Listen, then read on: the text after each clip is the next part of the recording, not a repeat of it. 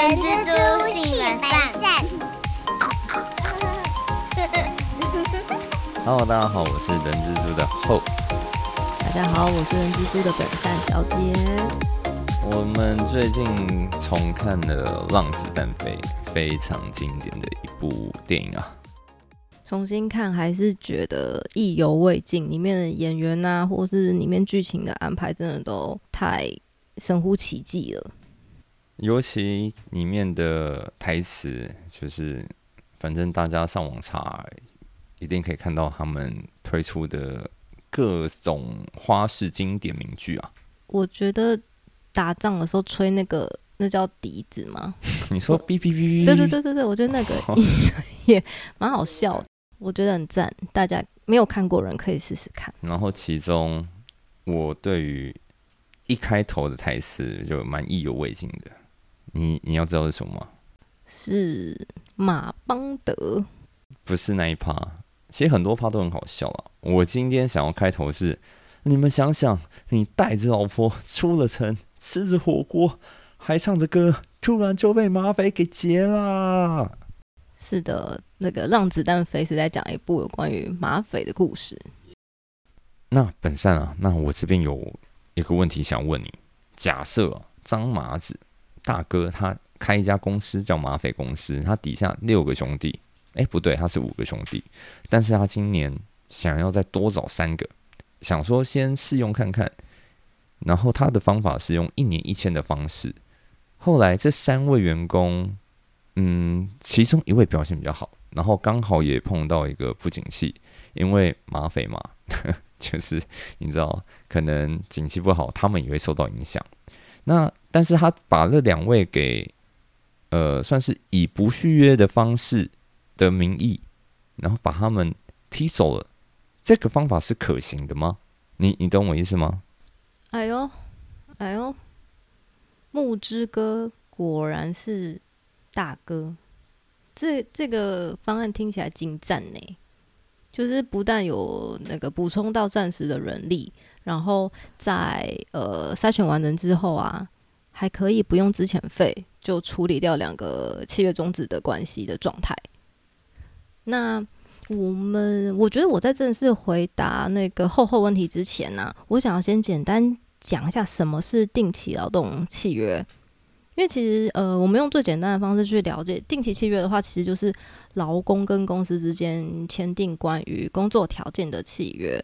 那劳基法上呢，基呃依照了契约是不是已经有写了服务期间这个点，可以分为定期契约跟不定期契约。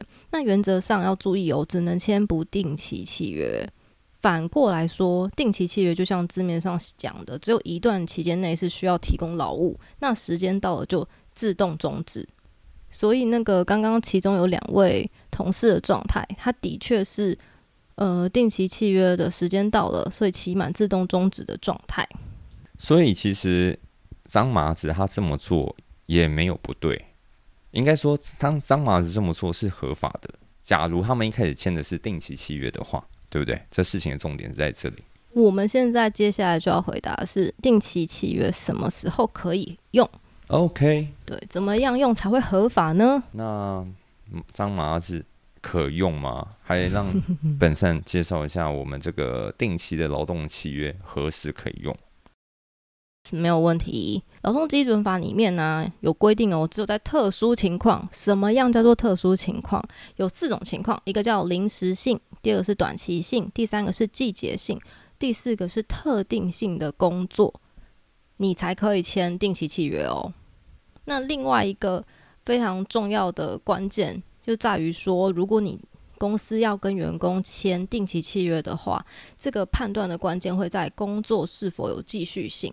那呃，我先简单跟大家说明一下刚呃那四个条件。对，因为我觉得大家已经对临时性、短期性、季节性跟特定性一定听不懂这是什么，是非常合理。对，不我都听不懂了。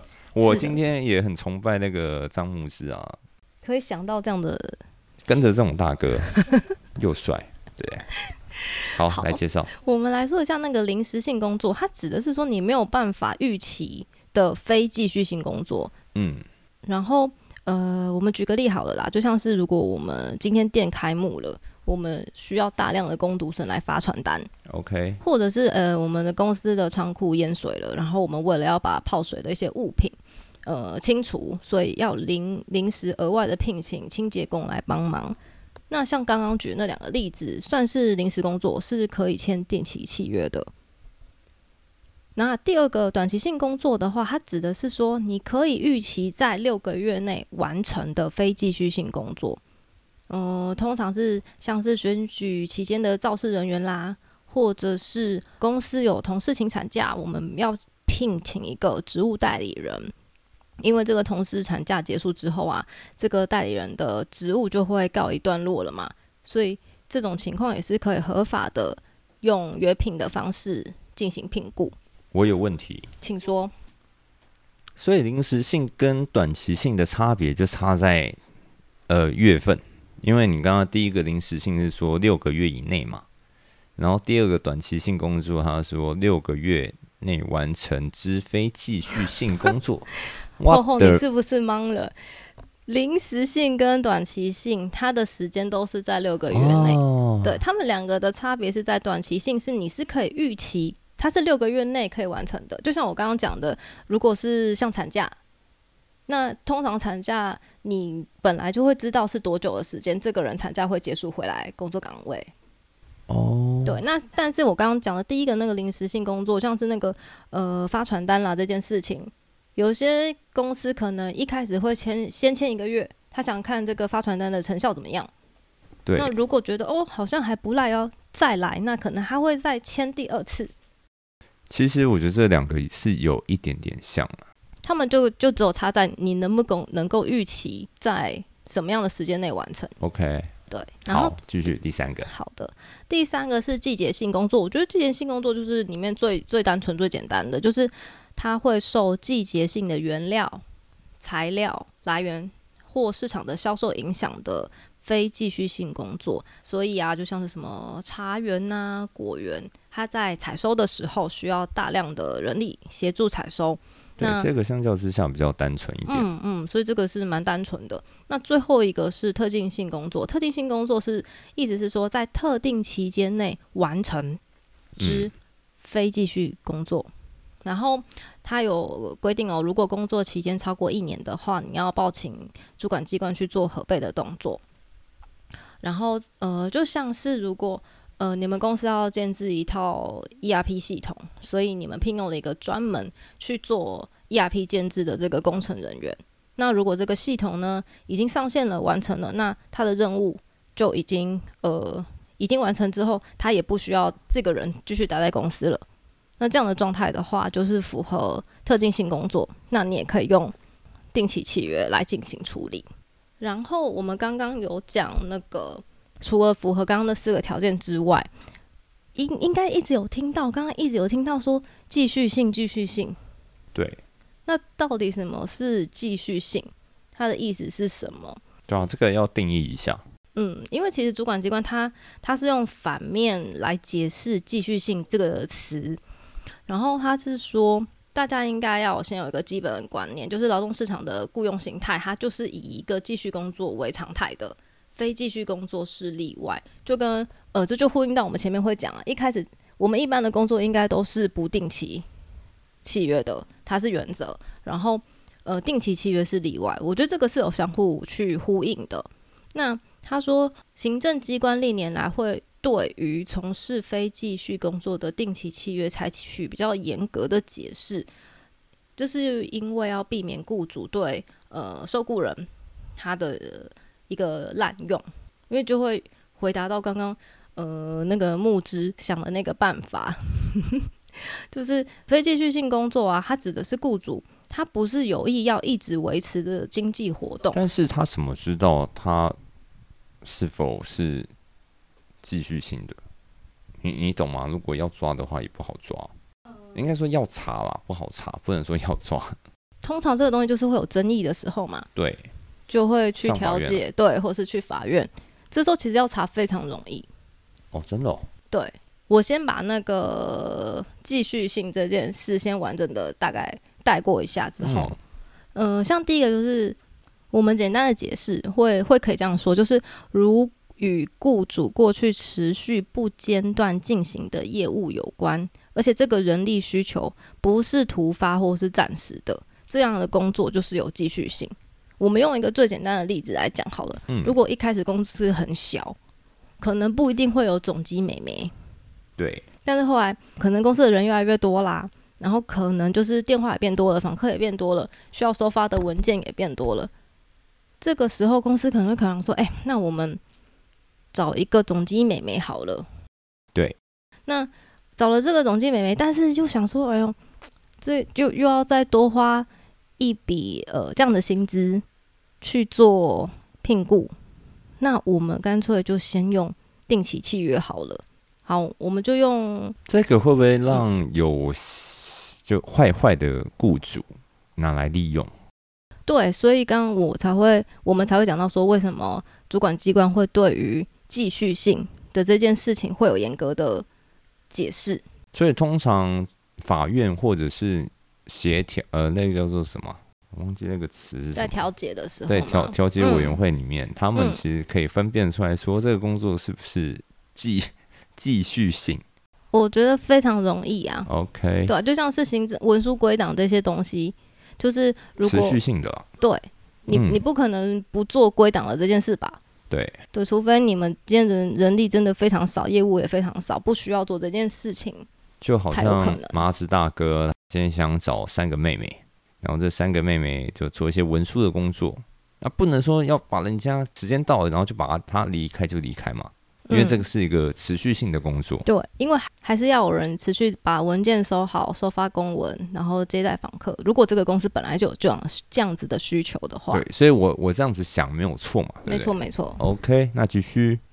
好的，所以我们就可以简单的归纳一下，就是这个工作内容啊，本来就是过去啊日常不间断一直都有的业务，然后这个业务的人力需求不是特殊状况引发的，所以这个工作基本上有非常高的几率就会被认为具有继续性，嗯，所以你就只能签不定期契约，你就不能用定期契约来进行评估。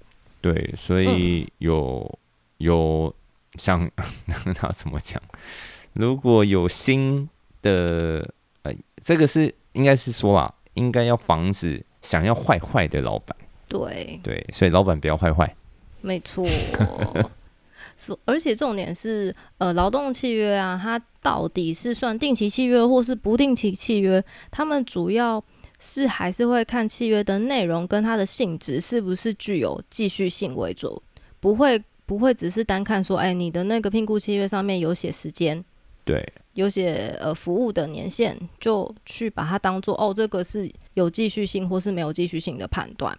嗯，所以，就是雇主跟劳工在签订这个劳动契约的时候，你自己必须要特别小心的去检视，说你现在应征的这个工作内容到底有没有继续性，还是说我只是突发临时性的需要这样暂时的人力？本善。那所以嗯我们这些劳方，我们要怎么避免啊？我们要怎么小心？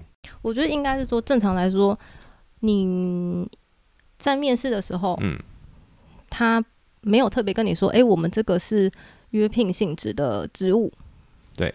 那到时候你真的去报道的时候，你在签那个聘雇契约的时候，上面就不应该会有服务的起讫时间大家听仔细啊，不会有起跟气气起是合理，可是有对气就不合理啊。奇怪。对，因为我们是签不定期的嘛，正常来讲都不定期的。对，不定期就是只有开始的时间，不会有呃结束的时间。所以再说一次，不要去签一个契约叫做起契契约。哎、我我会讲对吗？不会讲起契契约。哦，不然那会你在讲你在？签那个聘雇契约的时候，他会怎么包装？他会怎么哦包装？其实如果真的有有这样的状态，他是直接会写明的，就是几年几月，一直到几年几月。所以应该这么说啊，大家在签，但是嗯在签的时候，如果起契时间日期啊，起契的日期嗯，你会有看到有起的日期，你看到有结束日期这件事就非常的奇怪。。对，对正常来讲，你希望在一家公司继续做下去，应该不会有气的，就是结束的那个时间啊。对，然后我觉得这边可以给大家一个小小的提醒，就是聘雇契约这件事情啊，是非要式行为，意思是说，呃，你们的聘聘雇啊，其实是口头上成立，这样也是一种约定。对对，所以如果他在口头上的时候也跟你说，哎、我们这个工作就是做到几月几号，哎呦，那这样是定期哦。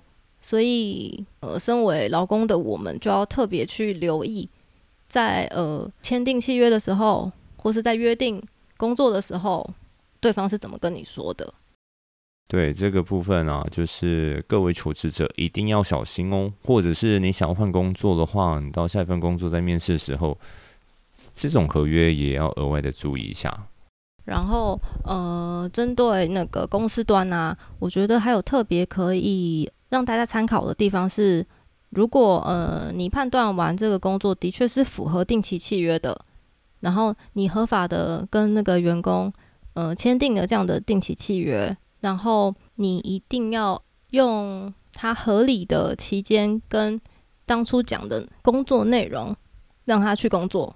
你不要说当初用特定性的，就是哦，呃，我今天是为了请他来设置 ERP 系统，但是我却叫他再去做公司其他的工作内容去支援了，这是一个警讯，就会变成你看哦，他就算这个结束了，他还是有支援的工作，你会有很高的风险会被判定为你这个是继续性工作。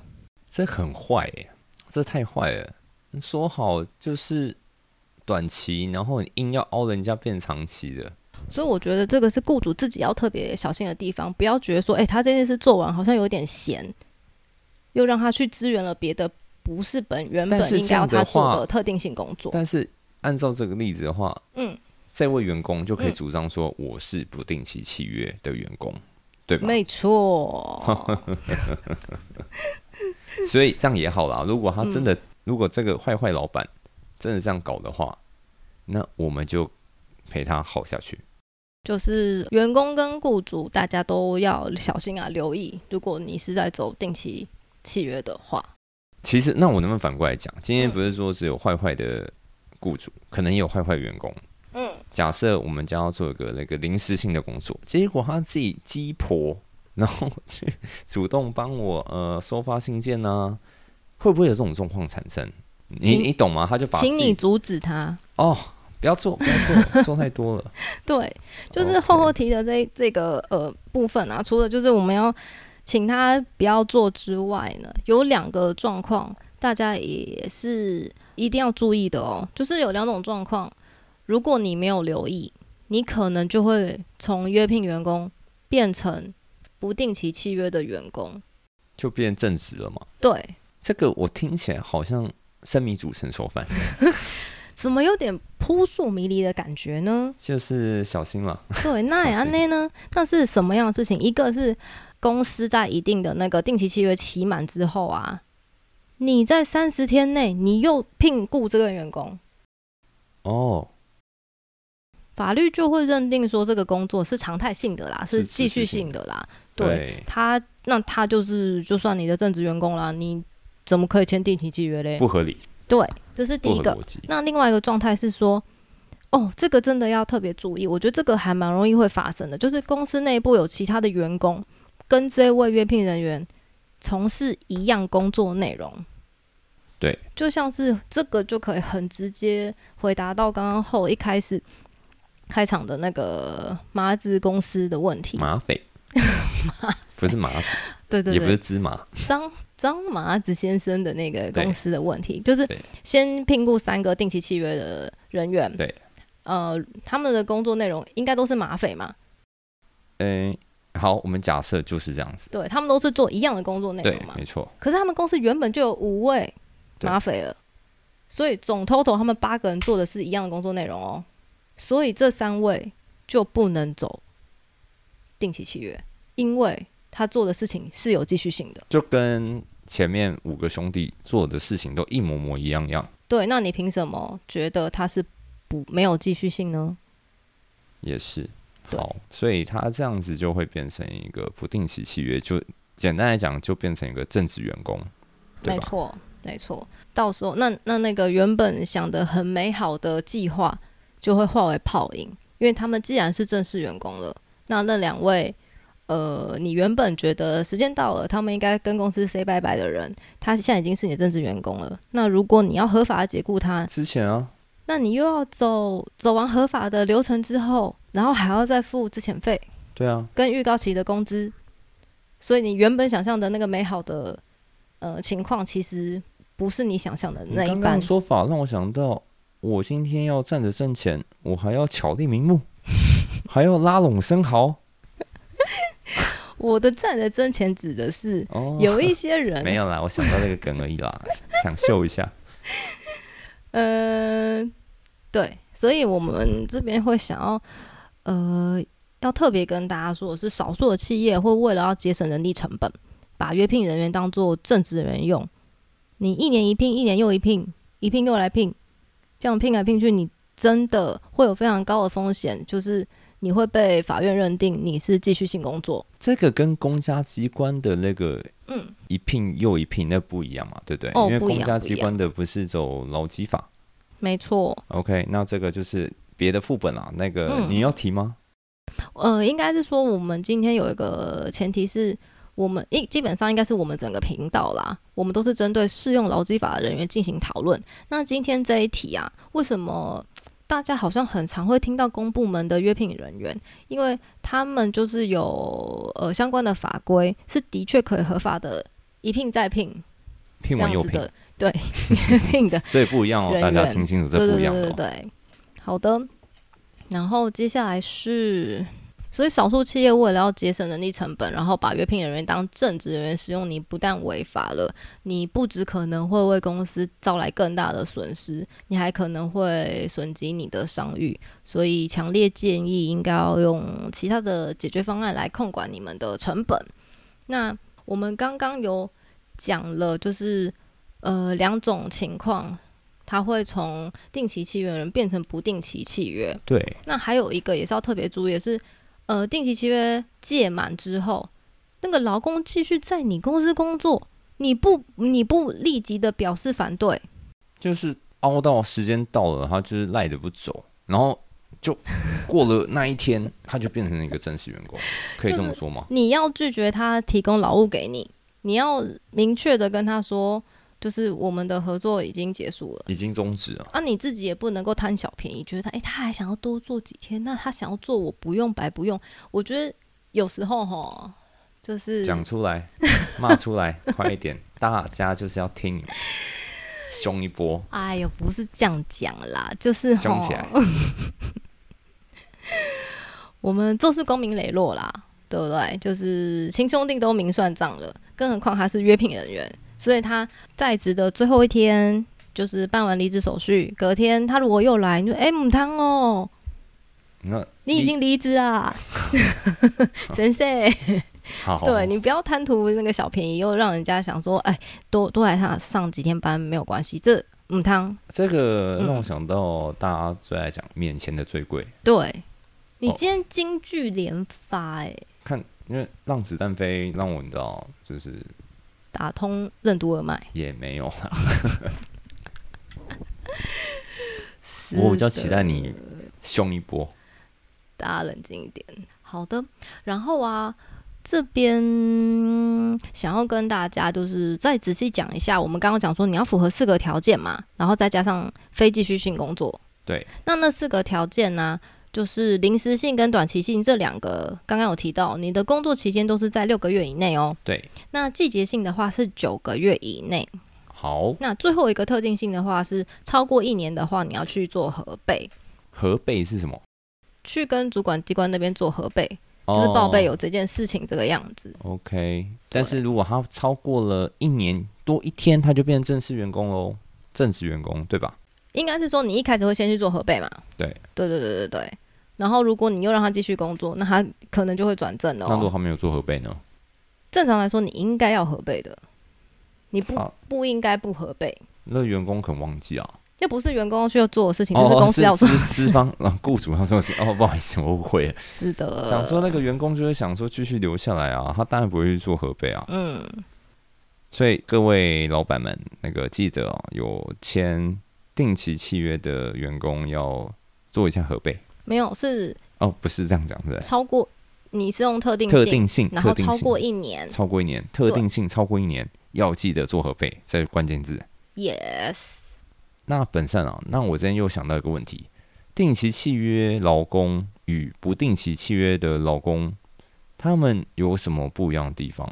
定期契约跟不定期契约对劳工的权益比起来，我能不能这边先讲一下我自己的感觉？好的，是不是就只差在时间期限？对，这个的确是其中一个对，，因为薪资什么的，是你在面试的时候那些人已经敲好了嘛，嗯对不对？嗯，那除此之外，还会有其他的东西吗？定期契约啊，对雇主而言是相对比较有利的，然后对劳工是相对比较不利。那不利的原因主要有大概有三点，就是定期契约，第一个是因为定期契约一旦期满了，原本的那个劳雇关系就消灭了嘛，对那你就没有办法继续取得这份薪资了。对，那第二个是，既然你是定期的劳动契约，那你就是按照原本的期间期满离职了，所以你当然也不能向雇主请求加发预告期间的工资跟资遣费。对那第三个是说，如果呃定期契约你的期间，其实大部分我们刚刚讲那四个状态，基本上都会短于都会少于一年嘛。对对啊，但是其实呃大家都知道，你工连续在同一个公司工作超过一年，你会有特休假。现在还是一样吗？当然啊，不是一进去就有，呃没有进去之后是满半年之后有三天，哦满一年有七天我。离我离菜鸟太远了，不好意思。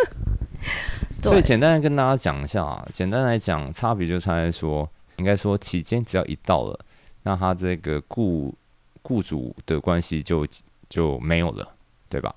那第二个就是说，因为你们是面试时候就讲好了是定期契约，所以也就不会有资遣费这个东西的产生。对，然后第三个重点就是说，短于一年的，定期契约通常期间都会短于一年啦，对，就像我们刚刚说前面嗯四种嘛，就是前面呃 前面两种都是六个月以对内，对，然后第三个是季九节性是九个月，九个月，嗯，特定对性的话是是超过一年要核备，对。但是大部分的情况之下都是会在一年以内了。，OK，所以大家有听清楚吗？这个几个如果没有听清楚，再听一遍。然后，其实我我想到一个事情啊，其实比如说，假设有一个员工，他可以，他可能知道说他明年的哪个时候要走，可能要出国念书啊，还是出国工作啊，那他也很老实的跟雇主讲，那其实就可以签个定期契约嘛，对不对？这样个比较保护，对双方比较有保障，可以这么说吗？你现在的意思是那个员工他要请长假吗？没有，他就是可能以后就要搬到国外了，哦，你说他要离职吗？对，他要离职。但是他原本的工作他是不定期契约，对不对？哦，对啦，这样这样这样子不不符合刚刚说的四种的的概念啊。没错，没错，这个就是呃，因为我因为嗯比比如说我我在想，如果我今天是是老呃是老板好了，那假设我知道这个员工，我就是知道，比如他是我朋友，可能他二零二四年以后他就要移民到国外，但我是我觉得他是个人才，嗯。那我就想签他，我就想用他嘛，嗯。可能用到二零二三年的年底，嗯。然后所以我就在想说，那我是不是就可以签一个像是那个特定性的雇佣关系？你？是说这个人才吗？对，这个人才。如果你觉得他是人才，你就不会签定期契约了，啊，这个。因为对他不利嘛。了解，我了解你的意思。对所以，呃，这个就是为什么如果一开始没有听我们节目，单看这个叙述在问说定期契约，你会觉得有什么好听的？但是其实它还蛮多细节在里面的。对，因为这个又回到刚刚嗯我我的问题，就是说定期跟不定期的差别。嗯嗯嗯。对然后我们也要特别再让大家知道一下，就是除了我们刚刚讲的那三个不同之外，那其他的劳动条件，像是什么工作时间啦、休息时间呐、请假的状态啊，都是应该要用跟正职员工一样的哦，他们还一样会受法律上的保障，所以公司或是主管们不能因为他是定期契约的员工，然后有什么样的差别待遇。对，所以嗯这个各位老板要听清楚，或者是公司里面的人资部门，嗯嗯嗯，他们不是那个二那个那个叫做什么二呃二等人类，是不是？不可以这样子啦。对，就是不能戴那个有色眼镜去看人家。对，而且其实现在公司都在做企业形象嘛。其实这一些呃定期契约的员工，他们如果跟公司接触完之后留下很好的印象，或是呃愉快的合作关系，他以后也会成为帮你们宣传口碑的其中一群人。所以大家就是善待彼此都是应该这。么说啦，比如说，就算刚刚前最一开始讲到的前面那个叫做第一种叫做临时性或短期性，假设他们是我们是聘工读生，或者是、嗯，啊工读生有可能就是大学生嘛，有可能然后这些大学生哎、是个人才哎、以后很好用哎、对不对？非常有机会，就是他变成你们以后的潜潜力员工。对，所以我觉嗯得还是要跟、怎么讲，即使他们是定期契约的员工，那我觉得大家的互动关系应该还是要很好的啦。没错，那我想问一下，延伸刚刚的问题，那我们刚刚提到那个约聘人员离职，他们可以拿资遣费吗？嗯，因为我的意思是说，我们刚刚有提到公部门啊，公部门他们不是都外聘吗？聘了又聘，对不对？嗯，那他们有资遣费可以拿吗？政府机构因为他们本来就不适用劳基法，所以他本来就没有资遣费这件事情啊，的适用。对，那如果是我们一般民间契约企业的那个约聘劳工，可不可以呢？应该要说可能可以拿到资遣费。你在说什么？你再给我说一遍，呃，讲人话。我们刚刚刚刚一开始呢，我们用最简单去介绍那个定期契约的时候，有讲到它是服务一定的期间嘛，对，那期满之后离职，这种状况是不用给资遣费的。对可是万一是公司提前想要让他请他走，啊，诶，这个时候之前费拿起来，然后诶自己的权益啊，真的就呃自己要知道，要捍卫住啊。对啊，我觉得嗯今天不管是资方或劳方都一样啦，都要保护自己，保护好彼此。呃，不是什么叫保护好彼此？就呃，总之就是保护好自己，不管你是资方或者是劳方，这样子。对，好的关系都是互相尊重来的啦。因为就像是嗯，我们刚刚有讲，就是如果他期间还没到，你请他走，那你记得就要给他资遣费。但是如果你今天遇到是一个坏老板，对，就是他你有在影射谁吗？不要说哦，就是，哎、你就觉得说，哎我，是这个公司之前跟你签太长了，然后现在又没事做，你很不爽，你会觉得说，哎、如果这个时间我可以去找别的工作，薪资可能更好。嗯，然后，但是现在就只是因为当初我们签了定期契约，时间还没有到，那你就每天叫我坐在那边也没事做，我不是很快乐。这个时候比较坏心的状态就是，你就去回想你的工作到底是不是合法可以签定期契约的。嗯，是的，就是我，所以我会说，良善的牢固关系其实非常重要。对。嗯，那本善啊，那如嗯果公司的定期契约不符合劳基法，然后遭遭违法解雇的被离职员工，他们可以怎么自救？如果这个是继续工有继续性的工作，但是公司他去跟你签的那个定期契约，他就可能会因为违反劳基法，然后他就会被处以罚款，然后公布雇主或者是负责人的姓名，同时要求改善。如果一直不改善的话，他是可以连续去做处罚的。然后所以，嗯，嗯好，你说，你说，这个是针对公司端的状态。那针对离职员工他自己的状况，第一个是如果呃公司是因为主主张那个你的期满了嘛，所以就请你离职，那可以向那个劳动局去申请调解，嗯，或者是你也可以向法院申请那个民提起民事诉讼，主张雇佣关系存在。哦，又讲到雇佣关系存在了。对啊，我们应该一直会讲到这个这个东西哦。对，除此之外啊，还通常啦，还会一并请求离职开始一直到复职日前的薪资。我哎、嗯大家应该会知道为什么可以请求这个离职到复职日前的薪资嘛？因为我们刚刚的问题是，他不能签定期契约，所以就代表说我就是一直在职的状态。对，对，所以我中间没有拿到薪水，你都要给我。这是大家有听清楚吗？就是说，如果这个员工他签的契约是定期契约，然后不符合劳基法，定期哦，但其实这个跟定期跟不定期，我觉得都会有，都有可能会发生这样的状态。对对对对对。但是今今天这件事的重点是在于说，如果他不能够签定期契约，但是你签了，那他他如果之后回去工作了，那中间那一段薪资你要还给人家，啊，对，因为他就是正职员工，所以你没有给他薪水的那段期间的钱，你要补给他。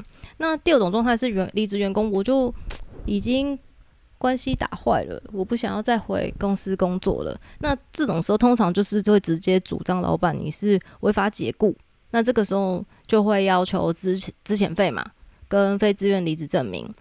就是这两种状况，大家可以用这个状态去做自救。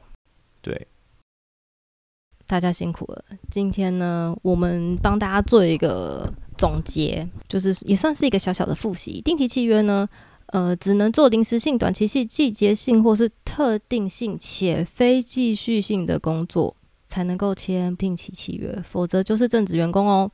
期满不续聘，可能就会被呃员工提告去确认雇佣关系存在，这个要特别注意。我觉得你光是讲第一个点哦，嗯，就够烧脑了。你有没有打算要做一个 PowerPoint 还是一个 paper？大家自己当了好不好？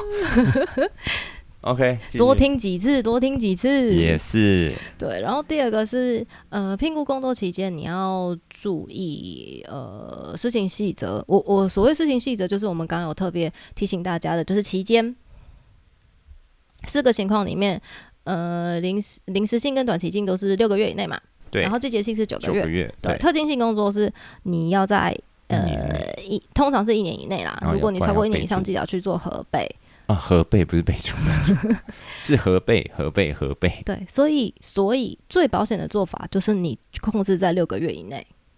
是的，然后第三个，法官会从实认定到底你这个契约它是定期契约还是不定期契约，他不会单纯只看哦评估契约上面有没有写服务年限去进行判断。所以公司端一定要仔细的去审视自己开的这个缺到底是不是符合定期契约哦。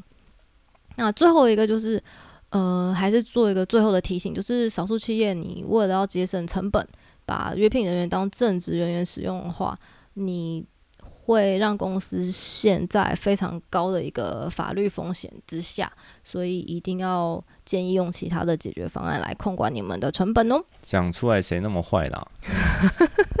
讲出来，我觉应该是说，就是刚毕刚毕业的那种社会新鲜人，他们以前从来没有签过评估契约的。如果他拿到了第一份聘雇契约，上面就是有写年限，他说不定不会觉得奇怪诶。